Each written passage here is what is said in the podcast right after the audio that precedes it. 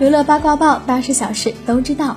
李佳航发长文新剧《破世精英》，称这是自己的选择。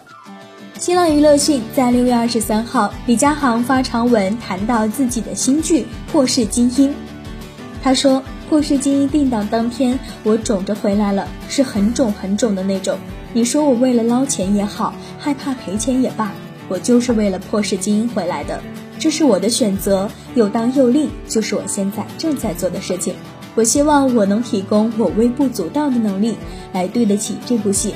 他形容剧中所饰演的角色胡强和他一样，在一个初入中年的年纪，很多时候那感觉就好像是你明明没和人打过架，却总是一脸的鼻青脸肿，反正都是肿，至少让他有些意义，并表示这是一部职场喜剧。透过他，我看到了很多，他透过我也看到了好多。